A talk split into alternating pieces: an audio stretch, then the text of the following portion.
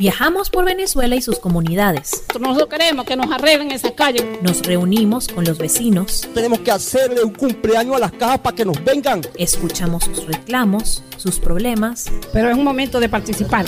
Y aportamos una solución. Para poder defender nuestra comunidad. Es lo que estamos aquí participando. Periodismo de soluciones en acción. Amigos de Venezuela Dentro, bienvenidos a este nuevo capítulo de conversaciones dentro de la pandemia. Hoy vamos a conversar con el doctor Jaime Torres. Él es médico infectólogo en el Instituto de Medicina Tropical de la Universidad Central de Venezuela. Tenemos como telón de fondo una extensión de la cuarentena. Bueno, ya no podemos decir el estricto nombre de la palabra cuarentena, ya se sobrepasa porque llevamos ya más de 50 días, pero bueno, en todo caso, el confinamiento eh, se ha extendido por un mes más. Y vamos a comenzar con esto, doctor Jaime, en relación a, a la necesidad efectiva que habría de postergar este confinamiento, habida cuenta que los casos en Venezuela, y ahí es allí la pregunta central, los casos en Venezuela vemos que se incrementan a veces más, a veces menos, pero no han llegado más allá de los 20 diarios. ¿Era necesario en estas condiciones extender el confinamiento, doctor Jaime? Bienvenido. Bueno, es difícil responder esa pregunta desde el punto de vista técnico. O sea, el número de casos confirmados en Venezuela por las pruebas de biología molecular es lo que, digamos, comúnmente se conoce como PCR. Es un número reducido de pacientes, porque refleja el número reducido de pruebas que se hacen al día en Venezuela. En todo el país no se pasa de unas 100 pruebas. Creo que hubo una información que podía haberse llegado hasta unas 300 pruebas eventualmente, pero digamos, el promedio probablemente está alrededor de 100 pruebas al día o menos, cuando países como Colombia está haciendo 3.000 o 4.000, Chile está haciendo 6.000 o más. Entonces, el número de, de, casos confirmados refleja en gran medida el número de pruebas de estas especiales de biología molecular que se están haciendo. Se están haciendo en Venezuela muchísimas pruebas rápidas, según la información oficial también, uh -huh. pero no tenemos los datos de cuáles son esos resultados. Se están haciendo en general en pacientes que han sido contactos de casos conocidos. Al comienzo se empezaron a usar en personas que venían del exterior, etcétera, pero en concreto no sabemos cuál es el uso ni el resultado de esas pruebas rápidas que se hacen con una muestra de, de sangre, porque no se, no se ha difundido. Si uno piensa que estamos teniendo un promedio de cuatro o cinco casos por día, la mayor parte de los países del mundo ya hubieran levantado la cuarentena hace mucho tiempo, uh -huh. porque se supone que es un número muy limitado de casos que estamos teniendo. Hay que tener siempre en, en mente que la cuarentena o las cuarentenas o las medidas de distanciamiento físico no son medidas para erradicar la infección. El virus va a estar presente en la población, va a seguir circulando una vez que se establece en, un país, como ya ocurrió en Venezuela, donde hay casos que se llaman comunitarios, o casos que se transmiten entre las mismas personas en la comunidad, que ya hemos visto que es lo que está predominando últimamente. De manera que estas medidas lo que buscan es retardar la diseminación masiva. Lo que se ha vivido en algunos países es una curva de un número muy rápido de casos que se acumulan en cuestión de pocos días, que sobrepasan la capacidad de respuesta de los sistemas de salud. Nosotros Jaime, no... ¿habría, ¿Habría un subregistro entonces, por lo que usted está diciendo? ¿Pudiera haber un subregistro de casos en el país? Bueno, en todos los países hay un subregistro de casos, hay que partir un poco de, de ese punto. En, en, algunos casos, mucho menos, en otros países, mucho más. Un poco volviendo al, al, planteamiento inicial, el número de casos que oficialmente comunica el país es muy bajo en comparación con prácticamente todos los países de la región. Estamos por debajo de Bolivia, estamos por debajo de Paraguay, incluso en el número de casos, que son países con poblaciones mucho menores. De manera de que, de que ¿por qué está ocurriendo eso? en, en, en cierta medida, porque solo estamos tomando en cuenta los casos confirmados por la prueba de biología molecular, que son pruebas limitadas en el número de, de, casos que se puede, o de pacientes que se pueden procesar. Uno podría decir, bueno, sí, vamos a asumir que el número de casos es mucho mayor que ese que está reportándose, el caso real. Uno puede hacer alguna, eh, digamos, estimado. Es fácil quizás que los casos de infección puedan no ser tan patentes, pero el número de muertes y el número de casos graves es difícil de ocultar. O sea, la realidad es que no estamos viendo ni a nivel público ni a nivel privado un número exagerado de pacientes que nos esté abrumando, lo que de alguna manera está diciendo de que aunque haya hay casos seguramente mucho mayores de los que están reportados, por razones que no están claras, no estamos teniendo el impacto de casos eh, graves y mortales que se han visto en algunos otros países. Esta situación no es única de Venezuela. Ojo, o sea, hay países en el mundo que uno esperaría que tuvieran muchísimos casos, que la gente estuviera muriéndose en forma importante y no está ocurriendo. Y nadie sabe por qué. La distribución incluso de enfermedad no ha sido uniforme y que no hay explicaciones claras de por qué esto ha ocurrido así. Bueno, doctor, fíjese que ya me están formulando varias preguntas y la idea es precisamente que nuestros invitados puedan eh, tener acceso a la información que usted nos pueda dar. Vamos para la próxima, que además es mm, algo que está eh, ahorita en el ambiente. ¿Qué opina sobre el informe de la Academia de Ciencias que dice que el pico de la pandemia podría ser en junio con 4.000 casos diarios? Yo pudiera agregar a esto, ¿no, suena demasiado exagerado esta mm, aceleración de la Academia de Ciencias? Sí, bueno, es difícil hacer pronóstico en situaciones donde, como insistía antes, se desconocen muchos aspectos. Hay que tener, eh, digamos, presente, estamos enfrentando una situación nueva, donde muchas de las cosas que se han hecho, incluso hasta el manejo de los, de los pacientes, como se ha pautado en muchos países, tiene que ver no con lo que sabemos, sino con lo que asumimos, lo que creemos que es lo correcto, la experiencia con situaciones que uno asume que son parecidas a las que estamos viviendo, pero no necesariamente eh, corresponden a la realidad. Por eso usted ve que cada semana se cambia la forma de manejar a los pacientes, se toman algunas medidas diferentes, se debate si se debe usar mascarillas o no, todas esas cosas que han ocurrido. ¿Por qué? Porque muchos de esa información la estamos conociendo, como diríamos coloquialmente, en el camino, estamos aprendiendo y nos estamos adaptando y ajustando las cosas en la medida en que conocemos mejor lo que está ocurriendo. Entonces, hacer pronóstico en esas circunstancias no es fácil. Ese eh, informe probablemente eh, se basa en modelos que corresponden a lo que se ha vivido en muchos países, pero esta situación no se ha replicado en otros. ¿verdad? Que aunque pareciera lógico, no es fácil saber si en la práctica eso es lo que va a ocurrir, porque a estas alturas uno esperaría que ya hubiera ocurrido en cierta medida un aumento importante del número de casos graves que estamos viendo y no está ocurriendo, por lo que decía antes. Entonces, si eso va a ser lo que va a vivirse, yo en lo personal no, no me atrevería a pronosticarlo porque creo que no tenemos suficientes elementos para que esto sea así. Sí, bueno, pareciera como usted dice que el virus se comporta distinto en distintas zonas, ¿no? Y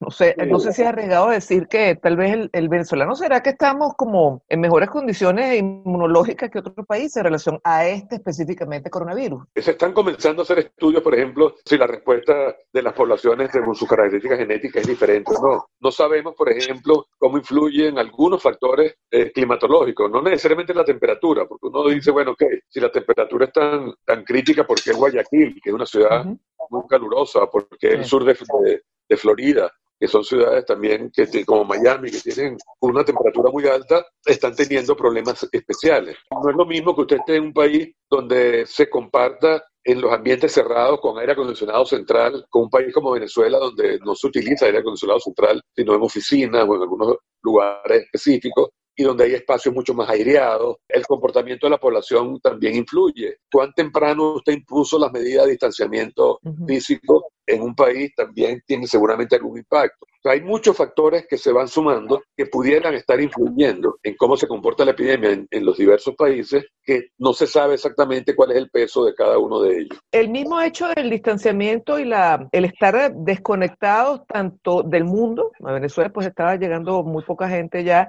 o también la desconexión, condimentado por el tema de la, del problema con el combustible, pudiera estar sumando a esto, doctor, que no haya tantos casos por esto. Eso se ha sugerido, pero yo pienso que con los datos que tenemos hoy en día sabemos que el virus ha estado circulando un poco antes de lo que los sistemas de salud o de vigilancia eh, de salud lo, lo, detectaron. Hoy sabemos, por ejemplo, que en Europa el virus estaba circulando ya seguramente en diciembre y no enero febrero. Hubo también mucho flujo de personas en Venezuela que tienen por las circunstancias actuales familias y razones por las que tienen que viajar a otros países como Europa o por ejemplo España, Italia, donde regresaron en los primeros días de enero y seguramente algunos ya pudieron haberse puesto. Entonces, a pesar de que las medidas de distanciamiento se establecieron relativamente temprano en Venezuela, seguramente el virus estaba circulando antes de que se establecieran. ¿Cuánto han influido? Es difícil saber, porque cuando uno ve las imágenes y cuando recorre las calles de alguna ciudad de Venezuela, también vemos que esa cuarentena que hemos vivido es una cuarentena relativa. En muchos sectores de la población no se ha cumplido porque por razones diversas y, hasta por razones obvias. Entonces, cuando uno ve incluso, y eso se ha sido publicado en algunos medios,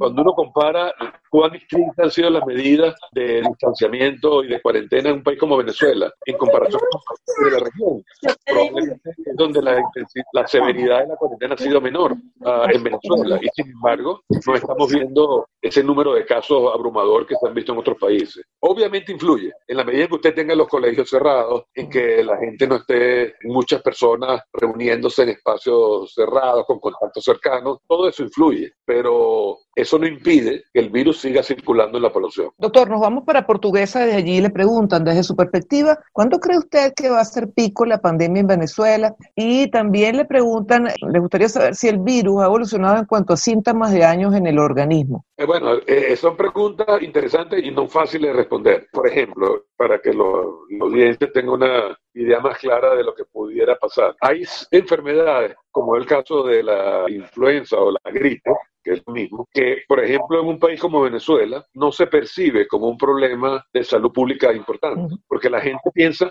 en Venezuela la, población no se muere de la gripe o de la influenza. Cuando usted vive en un país donde hay estaciones, como Europa, Estados Unidos, por ejemplo, usted sabe que a partir de octubre, noviembre hasta febrero hay un pico de casos de influenza y la gente tiene que vacunarse porque si no se puede enfermar y se puede morir. En Venezuela eso no ocurre, no hay ese pico. Los casos de influenza se distribuyen a lo largo de todo el año en una forma más o menos uniforme, con algunas variaciones discretas eh, en cierta época del año. En otras palabras, la gente se muere de influenza igual, solo que no lo percibimos, porque el número de casos no se concentra en un periodo de tiempo limitado, sino que ocurre en forma gradual a lo largo de todo el año. Eso pudiera ocurrir al final con este virus. O sea, que no haya picos importantes, sino discretos, y que el, virus se mantenga a lo largo del año produciendo infección, produciendo algunos casos de muerte eventualmente, pero sin que se acumulen en un periodo de tiempo relativamente tan corto. Esta es una opción que pudiera ocurrir.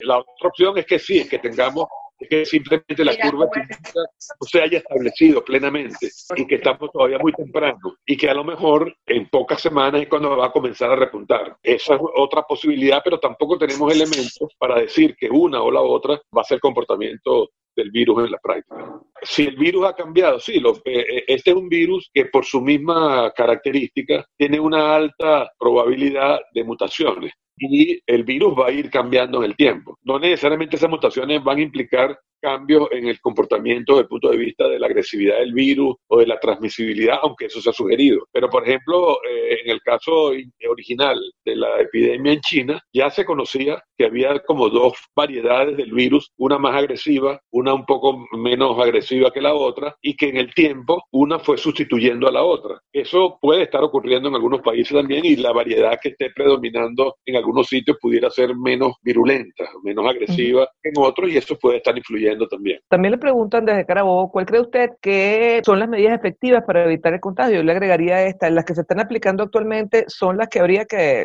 las que era necesario aplicar este distanciamiento que ha decretado el gobierno. Esa también es una pregunta que tiene mucha importancia, porque fíjate, este virus, aunque es un virus respiratorio, no necesariamente es un virus que se transmite por vía aérea en forma tan eficiente. Eso ocurre con otras enfermedades.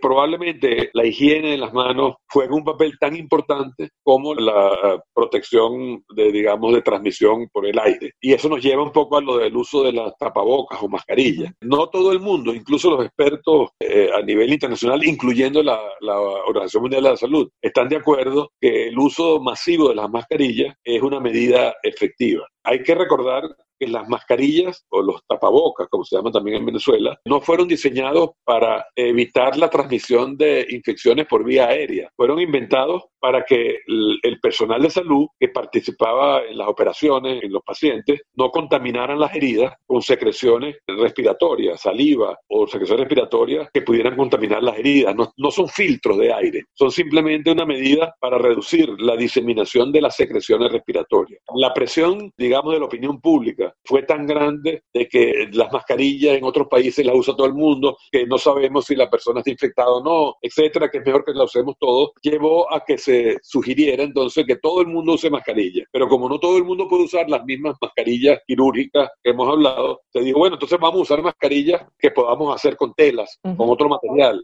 Y eso es lo que está ocurriendo en la práctica también. Esas, esas mascarillas de tela tampoco están diseñadas ni tienen la posibilidad de actuar como filtro. Son simplemente una protección para reducir la diseminación de secreciones respiratorias de la persona que la está usando. Eso hay que tenerlo claro. Las únicas mascarillas que son realmente filtros de aire son las famosas mascarillas N95 o equivalentes, que son las que usan el personal de salud o alguna otra persona como bomberos o personal de rescate en situaciones especiales, que son muy protectoras, pero son mascarillas que no se pueden usar eh, todo el día porque se ajustan mucho a presión, limitan la cantidad de aire que uno está eh, inspirando regularmente y son molestas de usar. De manera que eh, el uso generalizado de mascarillas lo que puede crear es una sensación falsa de seguridad también y la persona deja de protegerse y deja de utilizarla, sobre todo la protección de la higiene de las manos, el distanciamiento de más de un metro y preferiblemente de dos o tres metros de, con otras personas, que son los mecanismos más efectivos probablemente para eh, limitar la diseminación. Doctor, eh, preguntan también, ¿usted cree que terminaremos este año en cuarentena? Hay factores que pudieran estar determinando que se extiendan las cuarentenas o no. Algunas personas han sugerido que la cuarentena se mantendrá hasta que tengamos combustible, por ejemplo. Esa es una posibilidad. Cuesta entender que un país que está teniendo uno, dos o tres casos promedio por día mantenga una cuarentena por tiempo muy prolongado porque pareciera que el problema no es tan importante. Hmm. Y sin embargo, está ocurriendo. Entonces, ¿qué factores pudieran estar determinando que las mismas autoridades de salud o las autoridades, digamos, políticas del país eh, extiendan o no la cuarentena? Eh, solamente ellos nos pueden responder. ¿Hay transmisión comunitaria en Venezuela y en qué zonas, doctor? Como no tenemos la información completa, sino solamente la información derivada de los casos que se confirman con estas pruebas que se hacen en un número muy limitado diariamente, no tenemos una idea clara de cuál es el panorama en el país. Pero para que tengamos una visión de lo que está ocurriendo, uno de los casos que se confirmó fue una persona que vendía panelas de San Joaquín en, en el peaje de la autopista. Ujú. Esa persona, ¿cómo se infecta? Se infecta con un contacto totalmente casual con algún pasajero que le compró la- algunas panelas que le pagó con algunos billetes probablemente y que pudiera haber, digamos, contaminado este objeto en el momento de la transacción. Esos son casos de transmisión comunitaria. Esa persona nunca viajó, se infectó su pareja, creo, y un hijo a nivel del hogar. Esos casos están ocurriendo y eso es lo que se llama transmisión comunitaria. Desde Caracas le pregunto, ¿cuál es la infección real en los pulmones que hace este virus? de todos los que tienen síntomas, apenas 5 o 10% son los que se complican con problemas más o menos importantes. De ese 5 o 10% que se complican con problemas importantes, el más común es un proceso de neumonía. Es una inflamación del pulmón un poquito diferente a la que uno ve con una neumonía convencional, pero digamos es una acción pulmonar que hace que la persona comience a tener problemas en la oxigenación de la sangre y obviamente en la cantidad de oxígeno que llega a los tejidos, porque su pulmón no está funcionando tan eficientemente. Y es lo que los médicos llaman hipoxemia. Hipoxemia es un nivel de oxígeno en la sangre por debajo del nivel que debería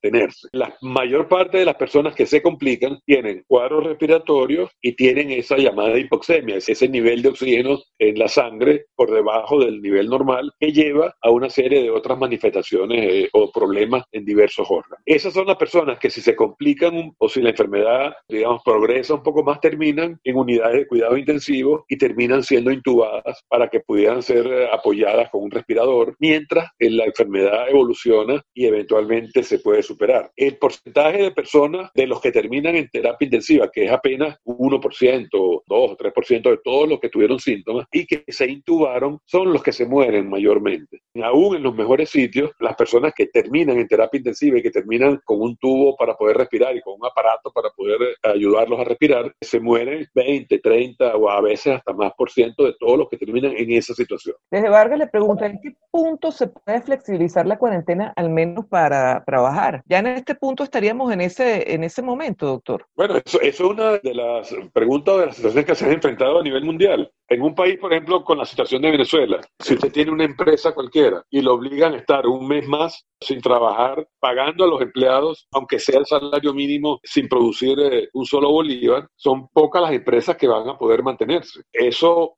es uno de, las- de los factores que deciden en la magnitud o la severidad de la cuarentena o de las medidas de distanciamiento. Usted ve, por ejemplo, en países como España, que todavía está teniendo miles de casos por día, no, no cinco o seis como nosotros, sino dos mil, tres mil o cinco mil casos por día diagnosticados, que seguramente es una fracción apenas de todos los casos que se están transmitiendo y ya están levantando la cuarentena en forma gradual, porque no hay manera de que usted pueda mantener por tiempo indefinido este tipo de medidas tan estrictas. ¿Cuáles son las cosas que deben irse activando? Bueno, son las cosas seguramente más críticas, más estratégicas, más fundamentales para el funcionamiento de la sociedad. Y se deben ir dejando las cosas menos críticas para una segunda etapa. A lo mejor la normalidad, después que las medidas de distanciamiento se vayan levantando, no va a ser la misma que vivíamos antes. Se van a tener que mantener este, algunas cosas como la higiene de manos, el distanciamiento físico en algunos de los sitios donde haya presencia de numerosas personas, una serie de, medidas de protección a las que no estábamos acostumbrados antes. Doctor, hay dos preguntas que las voy a unir porque tienen que ver con esto de,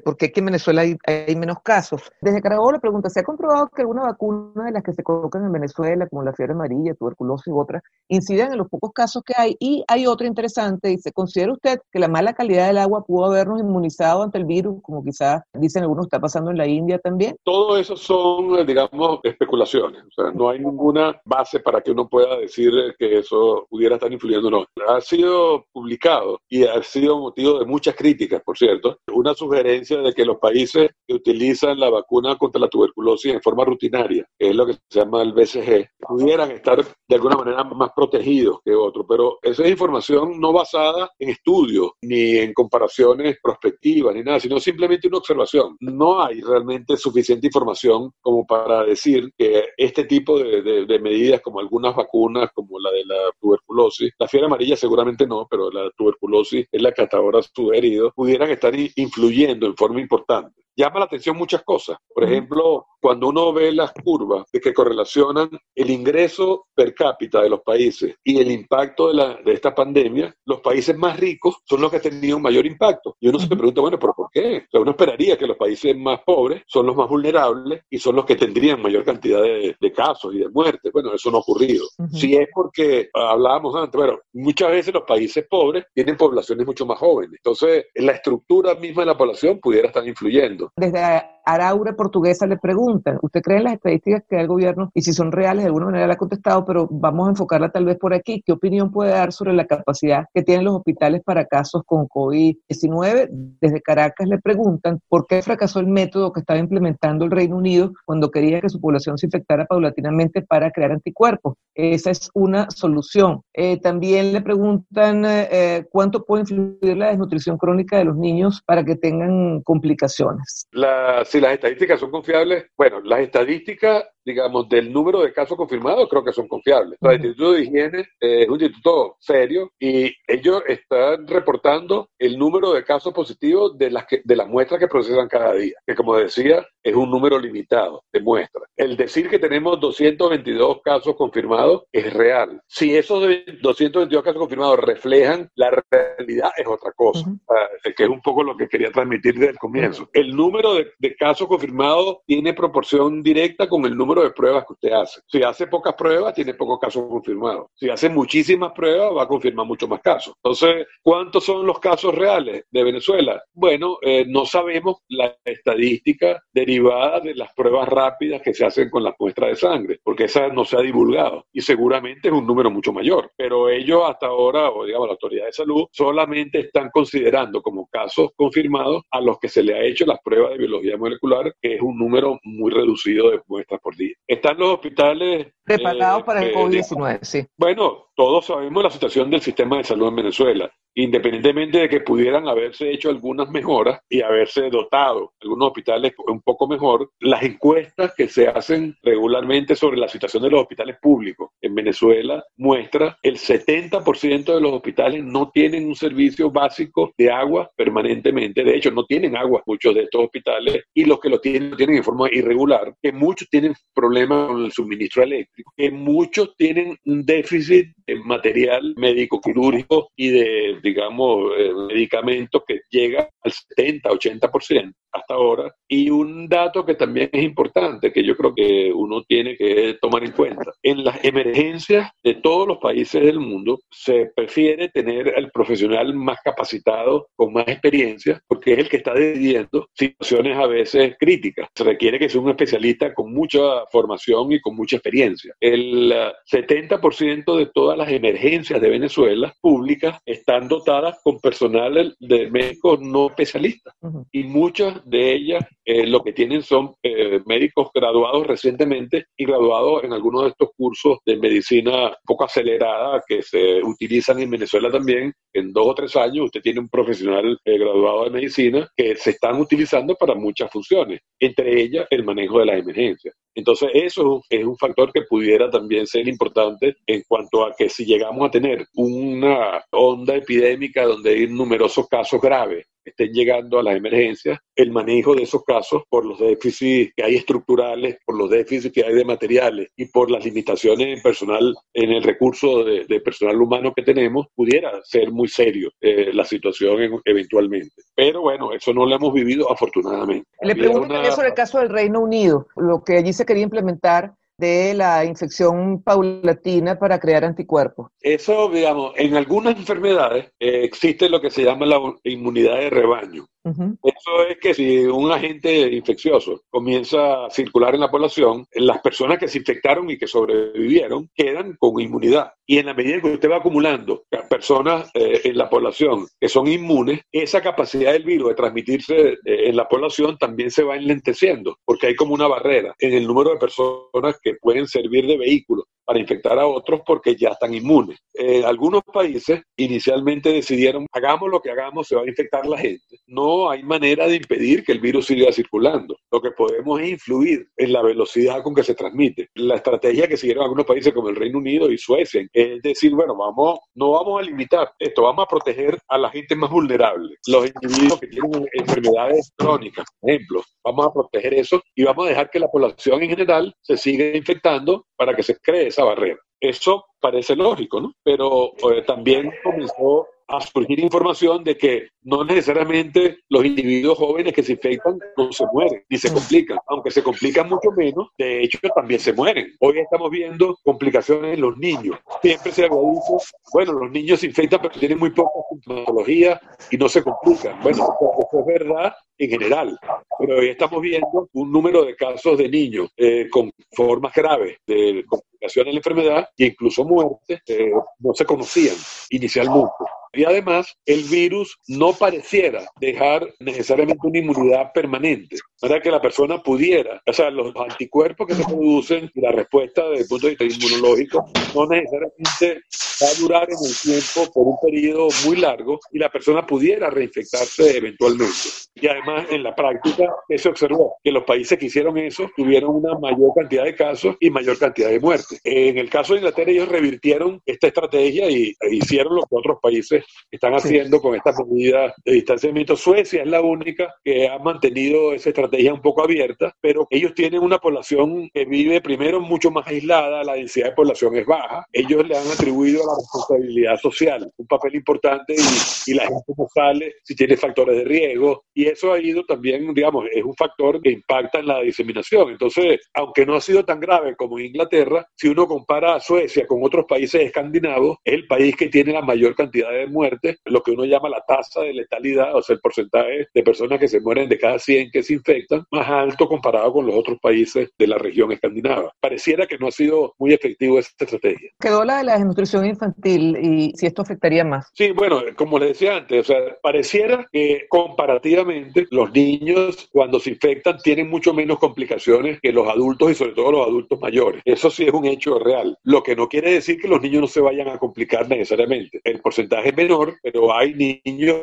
que pueden tener formas graves de la enfermedad. Hay niños que han muerto, incluso niños tan jóvenes como hasta de seis semanas de vida han muerto por producto de esta infección en algunos países. Y eh, hoy estamos conociendo algunas cosas que sugieren que la enfermedad no necesariamente es tan benigna como creíamos en los niños y eh, eso ha ido cambiando un poco la perspectiva. Bueno, yo quisiera agradecer a nombre de todo este grupo que ha sido siempre consecuente con los foros que tenemos aquí, la disposición que usted ha tenido de darnos su tiempo y su conocimiento para compartir con nosotros lo que se sabe ahora y lo que tenemos en el país en relación a esta epidemia de coronavirus. Muchísimas gracias a Jaime Torres, médico infectólogo del Instituto de Medicina Tropical de la Universidad Central de Venezuela. Y ustedes, amigos de todas partes de Venezuela, por estar aquí con nosotros nuevamente en este nuevo foro de Venezuela dentro. La invitación muy cordial el próximo lunes, ¿ah? muy pendientes del foro que tengamos el, en la noche. Y bueno, por supuesto, recuerden que estamos eh, en contacto a través de nuestra línea COI, a la cual algunos de ustedes ya se han suscrito. Nuevamente, gracias, doctor. Y nuevamente gracias a todos ustedes. Gran abrazo. Esto fue Venezuela Adentro. Síguenos en Twitter e Instagram como arroba VE Piso Adentro o puedes escribirnos por nuestro correo electrónico veadentropodcast arroba gmail.com.